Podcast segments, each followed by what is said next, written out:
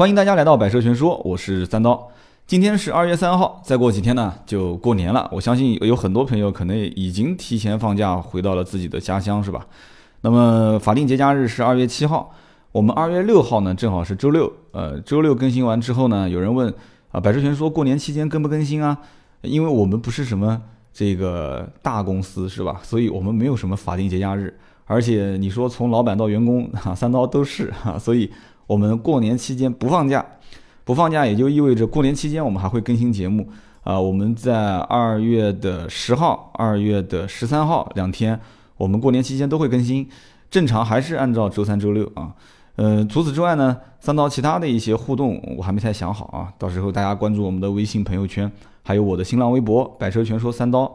啊，这样的一个信息发布渠道，随时有可能跟大家进行互动，因为过年了嘛，大家心情都比较好，对吧？我也见到了很多老朋友，然后啊，有可能会见到啊，还有一些一些老老的那个啊异性的朋友，你懂的。所以呢，今年过年我们都可能会随时随地直播啊，随时随地跟大家互动。那么今天这期节目呢，大家看到标题就知道了啊，如何才能避免提了新车遇到大降价的悲剧？那为什么在年前应该讲？讨点彩头啊，说点好玩的、有趣的东西。怎么想到提这个话题呢？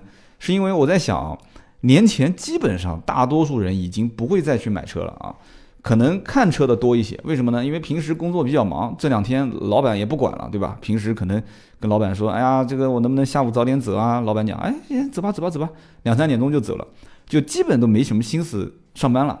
那没什么心思上班了，兜里面又有点小钱啊，年终奖发发。啊，或者是这个对吧？呃，家里面老婆或者是那个谁啊，再给你塞一点零花钱，说啊，这个年终奖你就不要上交了，对吧？就我说的肯定不是我。然后呢，这个兜里面有点钱了，就开始想这个是不是要看看车。所以最近一段时间应该说是这样子的啊，看车的人多啊，问车的人多，但是呢，真正掏钱买车的、订车的人很少。那么就算到 4S 店，大多数的销售可能也不太建议你现在订啊，他会问你订什么车啊？一问哦，原来要买的是那个啊最畅销的、最爆款的那个车型、那个型号。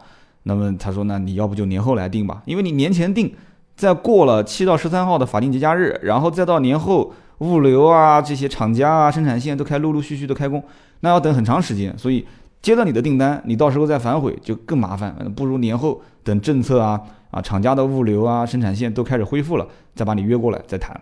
所以呢，今天我聊的这个话题叫做如何才能避免提了新车就遇到大降价的悲剧。其实更多的是希望讲给那些啊年后开始陆陆续续要订车的一些好朋友啊，一些刀客，给大家提一些建议，我觉得应该还是有帮助的。那么年后买车的朋友呢，其实嗯会遇到一个比较尴尬的问题，就是我二月份买车到底划不划算呢？对吧？二月份买车划不划算呢？年后了嘛，对吧？有人讲年后。那车子有的都放了一年了，对吧？都都都都已经过完年了，这你就打折处理不就行了吗？那 4S 店是不是这么想的啊？这个我等会儿回去慢慢分析。那么二月份如果说到了 4S 店，你问问 4S 店的销售说，哎，呃，你们二月份有没有活动？他说没有。那你们三四月份有没有活动啊？4S 店如果销售比较诚实的话，他会说，那我们三幺五啊，每一个城市大部分的 4S 店在三月十五号这一天。啊，去做大型的活动，我一开始也没太想通。我说这一天为什么要搞活动呢？啊，是不是逢节日都要搞活动呢？二月十四情人节，对吧？这个十月一号啊，五月一号、七月一号党的生日都得庆祝一下嘛，对吧？所以就开始找个理由打打折，双十一、双十二这样子一算的话，那节日有很多。但是其实三月十一呃三月十五号这一天做打折促销活动呢，确实是有说法的啊。4S 店厂家其实。一方面，呃，怎么讲呢？呃，不能说是讨好消费者吧，就是这一天会有集中一部分消费者在各种媒体啊、各种各样的啊，就你也知道的，这几年都是抓 4S 店的小辫子，抓厂家的小辫子啊，在三月十五号的这一天会去啊死锤猛打啊，就是说这些车子这边有什么问题，那有什么问题，好像平时都没有问题啊，三月十五号那一天都有问题。然后呢，市面上的一些热点事件啊，也会在三月十五号这一天爆发。所以呢，呃，商家有可能啊，只是推测，三刀推测，在这一天时间就干脆用啊宣传、用促销、用各种各样的方式把这个声音给压倒啊。那一天如果没有声音，全是负面声音，那就完蛋了啊。所以呢，三月十五号也就慢慢的，其实以前在很早早几年，我也没听说过三月十五号要搞什么活动。但是现在每一年三月十五好像都成了一个啊商家的打折促销的一个啊趋势，算算是一个商业上的一个节日吧。所以三月十五，你三月十五号如果那一天又不出手啊，又开始要问说，哎，那你们什么时候搞活动啊？如果今天我不买，三月十五号不买，再往后看，很快到了五月一号又有活动。每一年基本上五一、十一是两个大的车展啊，五一、十一是两个大的车展。有的时候呢，五一车展厂家还甚至会给予到经销商一些补贴啊，不仅仅是车展现场的补贴，包括各车型的一些补贴政策。而且五月一号正好又是年度基本上过半，就各个厂家之间互相会看对方的销量啊，所以这个时候冲冲任务啊，这也很正常啊。冲任务靠什么呢？那肯定靠销量。那销量拉动的话，靠什么呢？肯定靠降价啊，降一部分的降价啊，价格。所以呢，三月十五号不定要看五一，五一呢要问说，那五一后面有没有什么活动啊？五一到十一之间，确实六月份、七月份、八月份到九月份这个期间没有什么好像特别大的节日，但是基本上商家一般是不会啊就坐以待毙啊，就一般会找很多很多种理由。所以你看啊，你注意看，基本上五一到十一期间，很多的 4S 店都会说自己是周年庆。对，周年庆你别忘了啊！每一家 4S 店，对吧？哪一年开业的啊？一般都放在五一到十一之间啊。本身这个时间也也挺好，也不是冬天那么冷啊，也不是夏天那么热。五一、十一之间，这个时候呢，基本上只要是周年庆，4S 店也会给出非常好的一个政呃优惠政策。那么如果说赶上周年庆你又错过了，那怎么办呢？说那就等十一，十一车展啊，厂家补贴 4S 店冲销量，年底任务。那十一如果不买，再要往后拖。周围邻居隔壁老王就讲了，说：“哎呦，都已经十月份了，再等等吧，对吧？年底基本上 4S 店啊，厂家都要冲任务啊，年底年底年底买，对吧？而且年底买的话，说不定你你你你马上车子到年底可能还有一次小改款啊。所以这样子一讲的话，这一拖啊，你看啊，从年后 一直到年底，这车子一直都没买成。那么你回过头来看一看，是不是这一整年的车价都是在往下降呢？也不一定。”它有的时候降一降，有的时候升一升啊，升但也不会升得很离谱，就大趋势还是往下降，但是这个幅度会有一所呃一些改变。所以如何在这个区间呢去去避免啊刚提的新车就遇到大降价这样一个非常悲剧的事情？那首先一点啊，三刀，我觉得我们应该把一个概念先统一一下，什么概念呢？就是怎么理解大降价啊？每个人其实说实话买完一样东西，大家钱都不是白捡的啊。买完东西之后，说突然遇到大降价，而且短时间内遇到大降价，心里面都是很不爽啊。至少我像我这种金牛座的，我肯定是很不爽。你说你你不在乎，那也就算了啊。但我相信很少，基本上都在乎。所以我默认基本买车啊，我仅仅讲买车，我默认是在一个月左右啊，一个月左右这是时间期限。你比方说啊，在京东上面买东西，京东其实它有一个保价条款啊，叫我曾经讲过有一期我买了一个什么，就是我那个录音神器。当时买完之后，哎，我也是无意之中看到京东上面打折，便宜了两百块，是双十二搞活动吧？好像，当时我就有点郁闷啊，然后我就咨询客服，客服跟我讲说，你可以选择自动选择保价，然后它是三分钟还是五分钟时间内就会给你审核通过或者不通过。我一审核，结果对方不通过，说我的当时买的那样东西已经。怎么说来着？就是已经是一个京东的活动价格了啊，所以不参与双十二的这个保价条款。那么后来我又买了一样什么东西，好像又遇到了一次降价，就是在上次讲完之后啊，挺悲剧的。但那次降的还好，大概是一百多块钱，我也申请了一次保价，但是对方后来又给了我一个一个理由是什么呢？说你所购买的商品因为附加赠品。所以不参加保价协议，哎，你看这些东西，我估计很多人在京东上买东西都没有听说过啊，就买完就买了，买个冰箱，买个洗衣机，其实京东是有退差价的保价的这么一个条款的，但是前提条件是它不参加，就是比方说它有返券啊，满满五千送一千，还是呃买一个什么东西送一个包，你只要参加了这个，他就不给你啊有这个保价的条款。我觉得其实这也是霸王条款，但是起码有保价啊，我记不得具体保多久啊，大概大概可能十五天左右吧啊。那么大型的商场其实也有保价的条款啊。大型商场，比方说你到某一个商场里面买一件啊比较高档一点的衣服啊，五千多、八千多、一万多，你买完之后，你有一天无意之中去逛其他的啊商场，结果一逛一看，哎，就随口问一句说，哎，这个这个最近有没有活动？对方讲说啊有活动啊，我们这个礼拜六、礼拜天，我们月底啊，我们搞一场这个这个活动啊，我们可以怎么样怎么样？一听比你原来价格要多便宜一千到两千，那请问你说你心里是什么样的一个感受啊？前提条件是你的衣服标牌没有撕掉啊，没有剪掉。那么这个时候，按照就我听我节目的女同志可能不多啊，就男同志你可以问问你们身边的啊夫人啊女朋友啊，按照正常情况，短时间内也没有说明文规定什么七天还是十天，也是可以退差价的。啊，你标牌没有剪，你回到原来的那个专卖店，你跟他谈，你说哪一天啊，就是今天在某个地方，你们同样的品牌专柜在那边是有折扣的，那我需要你给我补差，大部分都能补得回来。那么超市就更不用讲了啊，很多超市直接就写大的标题啊，同区域内、同城之内啊，如果说遇到哪一家比我便宜，可以双倍返返差，这是以前超市经常会啊列出这样的一个标识。那么买车呢？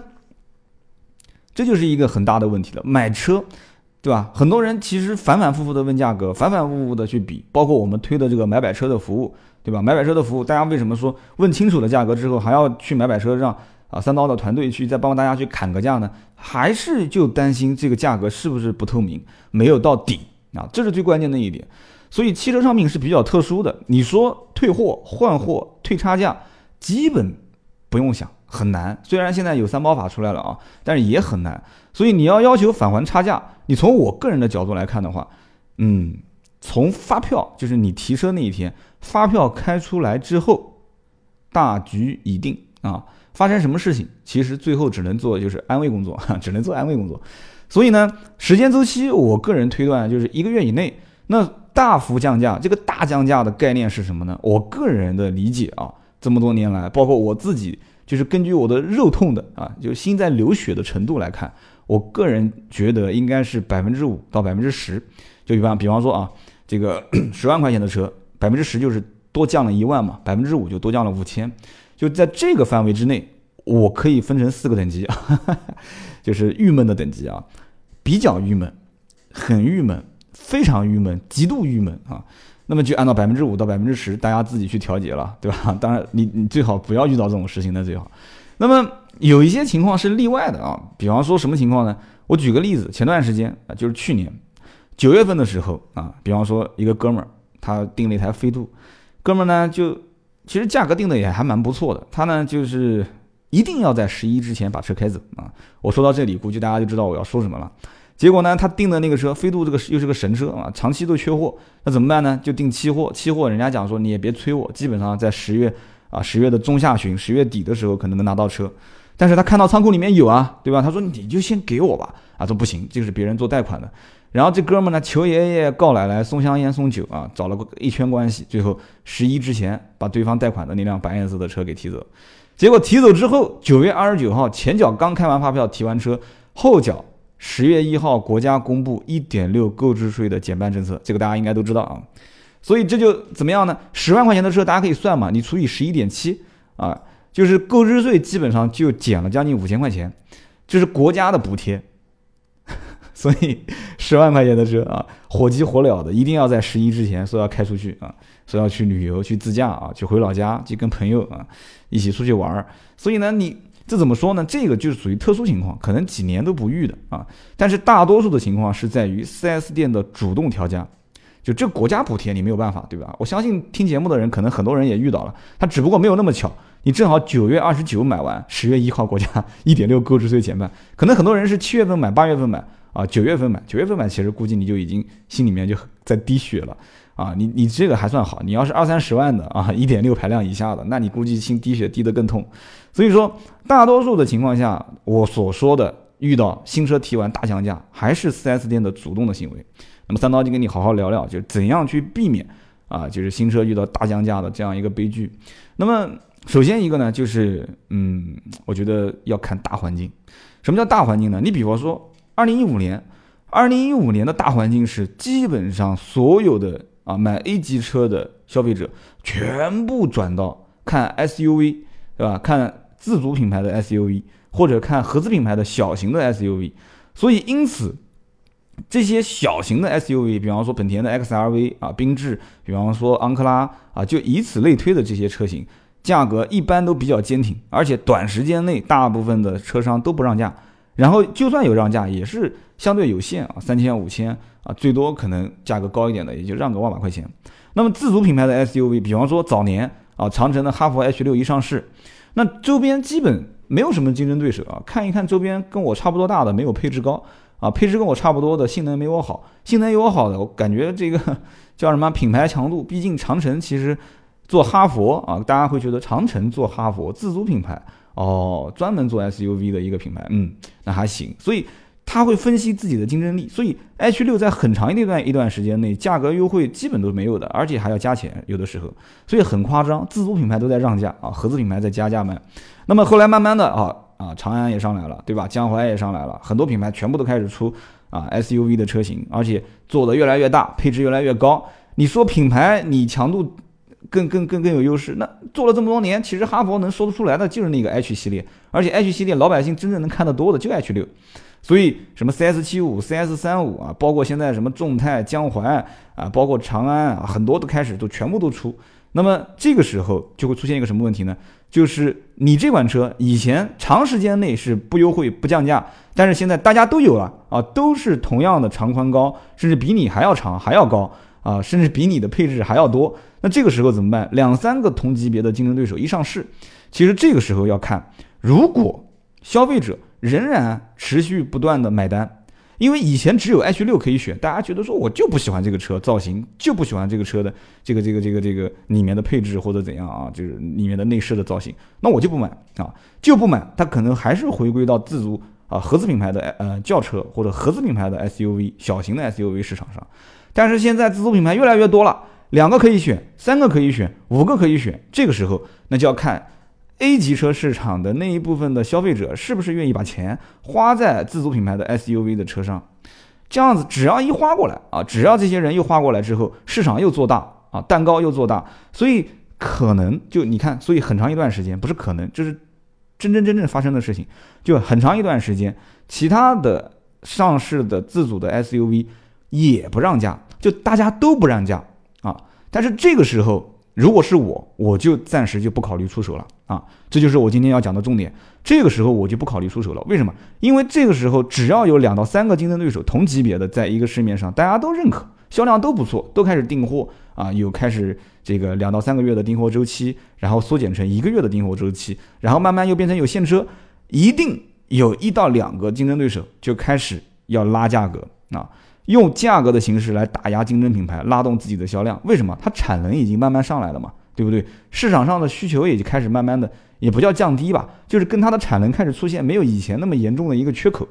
这个时候，我觉得你你要如果等不及，你要去说去刷卡啊，你说去买，那很有可能你接着就是像炒股一样的，你连续就会遇到两到三个跌停板啊，它可能会持续往下降价格。但是大降价的形式会出现在什么时候呢？就比方说。大大家的这个这个型号都已经开始出现小改款啊，甚至于啊，就比方说特别热销的车型开始出现某一个品牌大换代，但是另外一个品牌还没有换代的时候啊，这个时候怎么办呢？因为就明显出现有一个产品的竞争力比另外一个产品的竞争力要多出很多，那怎么办？那另外一个品牌必须要用一种方式来弥补自身的不足，然后再等待自己的新款车型上市，继续打压对方的这个新新款的产品。这个时候随时都有可能出现老款车型的大幅度价格跳水啊，所以这就是啊短时期内有一个车型的大降价动作啊，你如何去避免？我觉得是看大环境啊，大环境大家都喜欢买 SUV 啊，现在 SUV 的自主品牌价格又越来越低，配置越来越丰富，然后这个时候互相开始先是形成一家寡头垄断啊，就只有一个人卖这个车，卖得非常好，就包括宝骏嘛，对吧？宝骏当时一上来 M MPV 也是卖得特别好。价格也不让啊！当时我打个电话帮个帮个朋友去问，我打给他们销售总监啊，还不是啊，是打给他们总经理。我说你看看卖个卖个薄面，能不能帮我这朋友再让一些？他说那这个三刀啊，这个你的面子肯定得给，对吧？我说那多让多少呢？多给他让个五百块钱吧。五百块钱的确也是，现在回头想想看，五百块钱这个面子已经很大了，因为基本都不让价嘛，对不对？大家都不让，他给你多让五百，这已经很有面子了。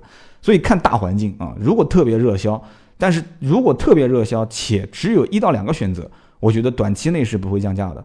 如果特别热销，持续了一段时间，而且有很多的竞争品牌啊，大家一开始都不让价，但开始有人开始换代的时候，开始让价的时候，很有可能你所选的这个品牌随时都会出现大降价的动作啊。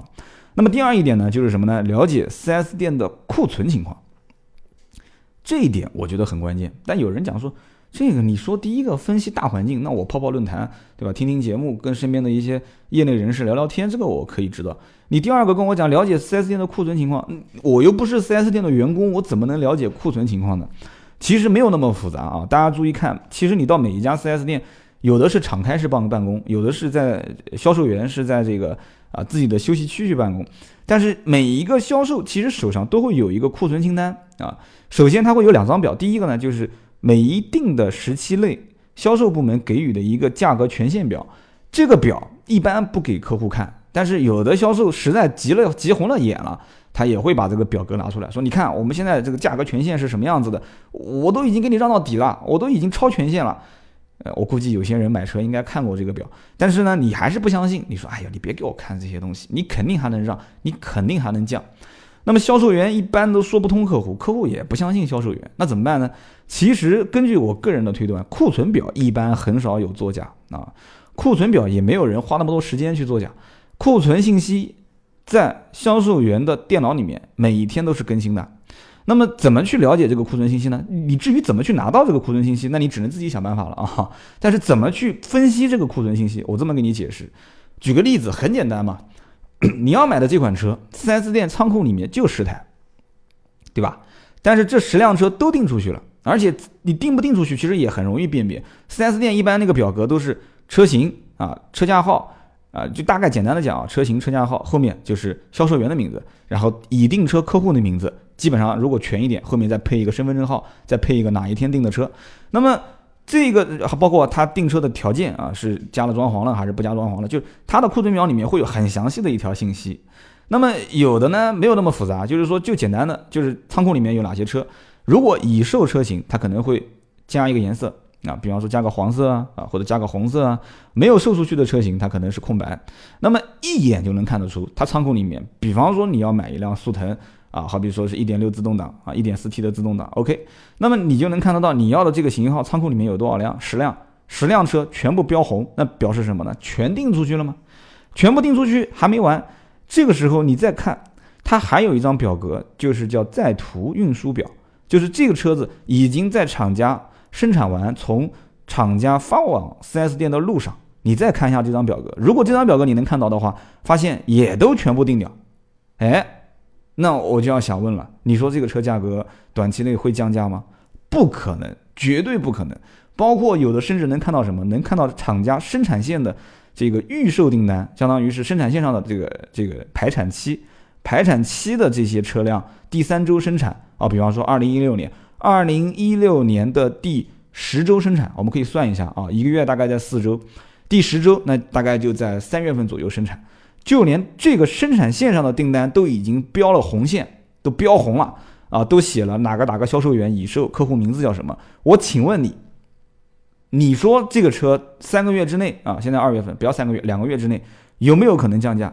我个人推断不会出现大范围的降价，这是不可能的，卖的那么好。你不是靠嘴说，是已经收到钱了，收到钱已经变成订单了，所以这种车型我觉得可以放心购买啊，放心购买，短时间内不会有什么大幅度的价格调整啊。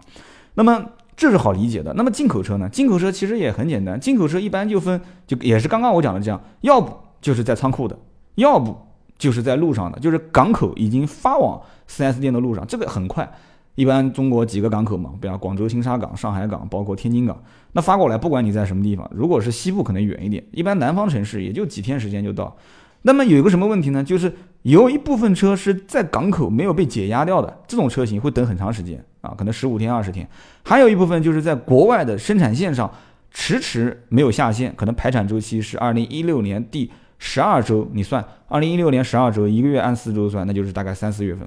三四月份再从国外的生产线下线下线整装装备装备，然后再运输海运啊，海运完之后再到国内，前前后后一折腾两个多月，两个多月再从国内的港口报关报关到你的手上，你算，如果这种车型在国外生产线进口车都已经被定掉了。那基本上这个进口车大部大部分就是将近半年可能都没什么价格优惠幅度。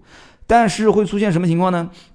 如果有一批你要买的车型，就像以前我我卖奥迪的时候，奥迪 Q 七有一批车型高配啊，就是一百多万的高功率发动机，没有人定，对方港口也没有人定，然后生产线也没有人定，结果就会出现什么情况？出现大批量的高功率版本的 Q 七集中到港，就不是一家 4S 店到港，是全国各地整个城市、整个江苏省全部的 4S 店到了一批高功率的 Q 七那这个时候会怎么样？原来大家都没有资金压力嘛，对吧？因为你不从港口把货提回来，经销商不会压钱。但是，一旦压了钱，一旦提到他自己仓库里面，一辆 Q7 都是一百多万啊，所以这个时候，所有的经销商都开始要抛货。所以，比方讲，假使你不懂这个行情，你说我要买一个高功率版的 Q7 啊，然后我去 4S 店，你正好赶着赶在它大部分的车型没有压到 4S 店仓库的时候，正好是在这个天津港啊，从天津港。准备解压，就是 4S 店打钱，然后运到自己 4S 店的途中，我可以负责任的告诉你，这一前一后的差价，甚至可能有百分之十啊，百分之五到百分之十，五个点一百万的车，五个点就是五万，十个点就是十万。你所以你想想看，听这期节目帮你省多少钱啊？所以你看它的库存，看它的库存周期是非常非常有帮助的啊。这是第二一点，第三一点就是我觉得啊，你要了解一代车型的。任何一款车型一代车型的换代周期，那换代周期呢，一般分成大改款、小改款。这个大家应该经常看论坛啊，看一些什么视频啊、啊评测啊，都知道。这个大改款和小改款，小改款呢，一般情况下就是增配啊，一般不会有太多的外形上或者内饰上的变化，就是增配，这很容易理解。那么如果你关注的车型，你短时间内已经听到有风声说，哎，要改款了啊，不管是听节目也好，还是听。听这个叫什么啊？论坛啊啊！听其他的车评人，你听到了有风声说要改款，这个时候无论大改小改，我个人建议你首先自己口袋里面的钱先捂紧一点啊，暂时就先不要不要刷卡，然后呢和当地的 4S 店的销售啊去确认一下这个信息。那有人讲了说，那跟他确认有什么用啊？销售肯定是活在当下嘛，对吧？就是你你你你今天来，我今天就卖你；明天来，明天卖。其实不是这样的，销售什么时候卖你车？他无所谓的，他天生卖你老款卖你新款都一样。你如果不知道，你没问过这个问题，那他随时都可以卖啊。你今天过来找我，那我随时卖给你。但是如果你问了他这个问题，他跟你说没有这回事，短期内不会小改款。好，你把定金交了，交完之后前脚交后脚提了车，结果没几天小改款了，对不起，会找麻烦的。没有一个销售员会傻到这个程度，而且我可以负责任的告诉你，基本上销售内部就是每家 4S 店的销售内部。你所从什么论坛啦，从车评人，从我们这些人嘴里说出来的这些小改款信息，都已经滞后了很久了，都已经滞后最起码一到两个月。在每一家经销商的内部的邮件啊，他们的销售经理啊、总经理啊、销售总监，早在两三个月前，甚至更长的时间内，就已经看到过这种这个厂家发过来的信息，就通知啊，内部编码啊，什么什么什么型号，这个车型在几月几号前后，我们开始发小改款车型。那么老款车型的货源就停止了啊，停止生产了，请做好前期的销售宣传准备啊，请做好这个新老款的车型的迭代库存啊，打款预付款的这个准备。所以，一般情况下，这个信息没有哪一家店会提前放出来，因为放出来对卖老款车型没有任何帮助。但是如果你已经听到一点风声了，请跟 4S 店确认。那么小改款车型增加配置怎么增加呢？就大家应该都能理解，没有多功能方向盘的。加一点多功能方向盘，对吧？没有一键启动的，加一键启动。后视镜电动折叠原来没有，现在加一点啊。所以基本上，我个人觉得这个也算是一个，呃，不不叫大降价，但是这个怎么说呢？这一样东西也不便宜啊。所以他给你加，你不要白不要。而且前后如果按我的推断，一个月左右，我觉得任何人都能选择说等一等。而且前后的优惠幅度也不会。也不会变，就是说啊，除了增加配置了，我开始给你把优惠幅度往回拉，基本上不会。外形和内饰没有大改款的车型，没有一家 4S 店敢说这个车小改款，我突然把优惠幅度给收回来，不可能。他要这么做，那就是自找死路啊，绝对是自找死路。所以价格没变，优惠幅度。也没怎么变，那么就官方报价没变，优惠幅度没变，给你增加配置，所以这个呢，我觉得啊，改款后是更值得自己去入手啊。这个我建议大家还是多了解了解，多泡泡论坛，多听听节目啊，多听听各类的汽车车评人的节目，不仅仅是三刀的啊，我觉得是。那么呢，仓库里面如果同时有新老款这个货源的时候，这个时候我个人也建议啊，老款的就是小换代的车型啊，老款的这种车型的溢价空间是有的啊。有人要问了，说那肯定是老款便宜很多，但是溢价空间不大。你不相信，你去试试看，绝对不大。即使今天停了一辆改款后，增加了很多一键启动的后视镜防眩目啊，这些都有了，放在仓库里面，旁边另一辆是没有的，你放心，差不了多少钱，真差不了多少钱。所以呢，呃，小改款大概就是这么回事。那么大改款呢？大改款就不一样了啊。大改款很多人就会说，大改款，比方说这个车啊，今年三月份上市，那肯定是二月份、一月份的时候卖的最便宜嘛，对吧？其实错了。真错了，等到一二月份的时候，这个车基本就没货了啊！这个各类品牌、各种车型数不胜数啊！我做那么多年销售，我可以，我可以非常明确的告诉大家一点：如果三月份这个车新款确定能上市的话，基本上早在前一年的九十月份，这个车就已经开始大降价了，而且已经开始做，就这个降价幅度已经是降到换代的那个换代的那个价格的幅度，就不可能再往下低了。所以厂家一般都至少提前大概半年左右会通知啊，这一代车型啊马上要大换代、大改款啊，所以因此啊，我们在几月份开始往经销商发新款车型啊，那么同时请做好就是新老款的销售迭代工作啊，就是你要是做好工作，说白了就是老款用一个不影响品牌、不影响市场、不影响你自身利益的情况下，把这些车慢慢慢慢给出掉。怎么出？肯定是提前半年，提前至少四五个月的时间，一点一点的缓缓的降，它也不会突然一下子就降。所以有些人，你看在年底的时候就问我说：“哎，这个车能不能买啊？哎，那个车能不能买啊？”其实他问的这些车型为什么纠结呢？我们刀客经常问买买车咨询的这些问题点，为什么纠结？就是因为一六款已经能看到了，就眼瞅着过完年就到了。那么现在目前老款的优惠幅度很大。他担心就担心什么？首先有没有可能再降？已经降那么多了，二十五个点、三十个点、七折，对吧？七五折。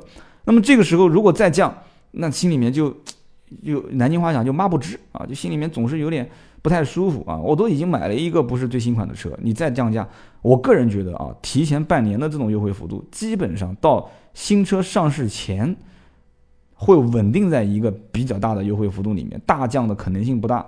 但是越靠近新车。上市这个车的优惠幅度会越往下降，但是突然降到它的仓库里面，以及厂家已经开始不怎么给它发货的时候，价格开始回升，哎，它还会有一个短时间的回升，有一点点这种回光返照的意思。所以你如何切中这个点？说实话，我你除非让我现在对某一个品牌我很熟悉的品牌，我在这里面我能给你点得出，我能点得出来说这个品牌在这个时间点肯定是到到位了，这要非常清楚厂家的发货周期，就回到了我刚刚讲的。第二点就是了解 4S 店的库存情况。那么如果说你不了解库存情况，这个换代周期你把握不好，你可能说不定你在它最后换代换到最后已经快没有的那段时间，你去兜了一个底，结果这个价格还不算太好。所以讲到这件事情呢，就是换代周期你要了解，大改款在什么时候去买？大改款一般我个人建议就是在新款上市前半年这个周期就差不多可以切入了。那么。我刚刚也讲到，到最后快要没货的时候，突然开始价格又可能会回来那么一部分，就往回调那么一部分。那么这个时候就是我需要给你们提到一点，就是你要了解到当地经销商曾经同款车型出现过的最低折扣啊。大家要注意到一点啊，我没有提时间这个概念啊，我没有提在某一个时间内，我只提到了是这款车型在当地的经销商曾经出现过的最低折扣。那么为什么这么讲呢？其实很简单，大多数人其实选择买车不会去首先考虑到异地，对吧？你说你在上海，你跑到北京啊？你在北京，当然上海、北京都是全国汽车报价最低的了。比方说你在上海，你跑到西安不可能，对吧？比方说新疆，你买个车，你说跑到武汉，这也不可能，除非是绝对的价格优势非常大，然后同时这个车又愿意给你上本地牌照，就是回到你本地上牌。但是这种情况还是比较少。所以大多数人都选择本地提车啊。那么我为什么强调本地呢？本地提车，大家要知道一点，不同城市厂家给予经销商的返利政策是不一样的啊，是可能不一样的，应该这么讲。举一个比较近的例子，比方说我在南京啊，上海的经销商和南京的经销商其实提货价格是不一样的。同样从厂家提一台车，为什么会出现这个问题呢？很好理解，上海当地的牌照特别贵，大牌嘛，上海大牌，一个牌照行价现在看厂国家现在是限制了啊，说是七万多块钱，但是其实我们知道的就是市面上的成交价都在十多万，所以上海本地的经销商，他为了让自己的车啊，自己的车有更强的竞争力，怎么办？他要调大他的优惠幅度啊，他要降低他买车人的成本，然后留住这个买车人在自己的店里去上上海的这个大牌啊。那么上海的这个大牌照，说实话还是蛮赚钱的啊。经销商其实很多都是靠上牌赚钱，不靠车赚钱。所以呢，本地人在本地选购车辆，上海的车是有补贴的。那么周边城市离得比较近的，最近的昆山啊，旁边苏州，再往后无锡、常州到南京这一带。这些城市的经销商就没有他的从厂家进货那么便宜的政策，这叫做特殊的区域返利政策。那如果没有的话怎么办呢？那有人讲了说，那那直接到上海去买呗，上海是不会卖给你的。你拿外地的身份证去上海买车，你试试看。但是其实最悲剧的是，上海郊区的一些人拿身份证到上海市区去买车，上海市区的都不卖，为什么呢？因为他因为上海还有个叫沪 C 牌照，就只能跑一些郊县。所以呢，你拿外地牌照、外地身份证去上海买，他必须要求你在上海本地落户啊。但是也有极偶然的，也有极偶然的一些经销商压力特别大，敢于违抗厂家的命令，把车子发到外地的极少数。那么两地的价格出现差，厂商一定是要封锁当地的经销商，不让他的车源去流到外地，要不然就搞乱掉了嘛，对不对？所以本地的经销商本店买车，本店上牌。一个品牌的厂商补贴一个区域，对吧？然后其他经销商同时跟进，因为你想，你一个品牌开始补贴了，其他的竞争品牌怎么可能不补呢？所以这就形成了一个特定的叫区域补贴政策啊。所以串货就不允许吗？这就很容易理解了。所以呢，如果说就会出现什么样的情况呢？我们今天讲的就是怎么避免嘛，对吧？短时间内大降价，就是如果说在当地经销商，比方说南京本地经销商，他曾经出现过一次。非常低的价格，但是前提条件是你一定要见到这个价格啊，不是偶然性的，是一次团购，可能有一批车啊，团购会上一批车，或者是一次车展，突然一批车价格很低，那会出现什么样的一个情况呢？比方说平时让百分之五啊，十万块钱的车只让五千，哎，正好那一次赶上团购，那一次赶上车展，车展优惠到一万，优惠了百分之十，这就有可能反映出在未来的两到三个月的期间内。虽然车展结束之后，价格又回到了百分之五啊，又回到百分之五，但是很有可能在未来的短时间内会出现大幅降价的风险。换句话说，其实经销商是怎么分析出给到百分之十的这个这个优惠幅度呢？他会有算法，就像我刚刚讲的，厂家怎么返给经销商，经销商怎么返给客户，这里面是有返利的政策和补贴的，所以它会有算法。如果当地有出现过的，不是一个。消费者买到的价格是一片消费者在一个时间内突然买到一个很便宜的价格，然后你现在价格又回升了，那我可以负责任的告诉你，在后期一段时间内有可能会出现，你也可以抱着这个价格去跟经销商谈啊。所以怎么说呢？大的趋势，车子毕竟是消费品，它肯定会越来越低。但是现在目前来看啊，经销商卖车，像我刚刚讲的，说厂家返个百分之十，我再给你返个百分之五，我赚那么五个点的差价，现在能有这种。卖车方式的厂家和经销商已经越来越少，大部分的 4S 店都是亏着卖，这是真话。以前可能很多人不相信啊，但现在都知道都是真话。就是以前有百分之十的厂家的返利给经销商，厂家又压了很多的货给经销商，那怎么办？那就返不了了嘛。什么百分之十啊？我直接百分之十二、十三，你十三我十五，你十五我二十，都这么卖。有一件事情，我觉得一说大家应该就懂。如果一辆车我要想赚钱，那我很容易嘛，对吧？我只要去，其实也不容易啊。我的意思就是，你要算它怎么赚钱很容易，怎么算呢？很容易，厂家给我返百分之十，我只要控在百分之十以内就可以了，对吧？百分之八卖给你，优惠幅度百分之八。但是如果要亏钱呢？亏钱就是个无底洞。过了厂家的返利政策百分之十，我亏五个点，百分之五，那就是百分之十五的优惠给到你嘛，就是八五折。你亏十个点。你比我更狠啊，那你就打八折。我说你看打八折是不是？我七五折，我二十五个点，那这就没有底了。所以呢，我觉得还是要回到刚刚我讲的第一件事情，看大环境，看看大环境。第二个看库存。所以今天这期节目呢，我总结了这几点。我希望呢，嗯，年前很多人都是在看车，我建议也是不要急着入手了。那么年后怎么选车？年后我觉得还是要反反复复多听听这期节目啊。你把我讲的这几点情况呢了解清楚，用这样的一个通俗易懂的简单的小技巧和小方法啊，去看看能不能啊保证自己在短时间内不要去买到一个在啊同品牌同型号突然大降价的车型，确实很窝心啊。所以呢，节目最后也跟大家聊一聊，就是我的几个联系方式。首先呢，就是新浪微博，新浪微博是百车全说三刀。那么我们的百车全说的工作室的微信是四六四幺五二五四，加微信可以找到我们的论坛，也可以在我们的微信群里面玩。今天这期节目呢，就跟大家聊的是这么一个话题啊，如何才能避免提了新车遇到大降价的悲剧？好的，今天这期就到这里，我们下一期接着聊。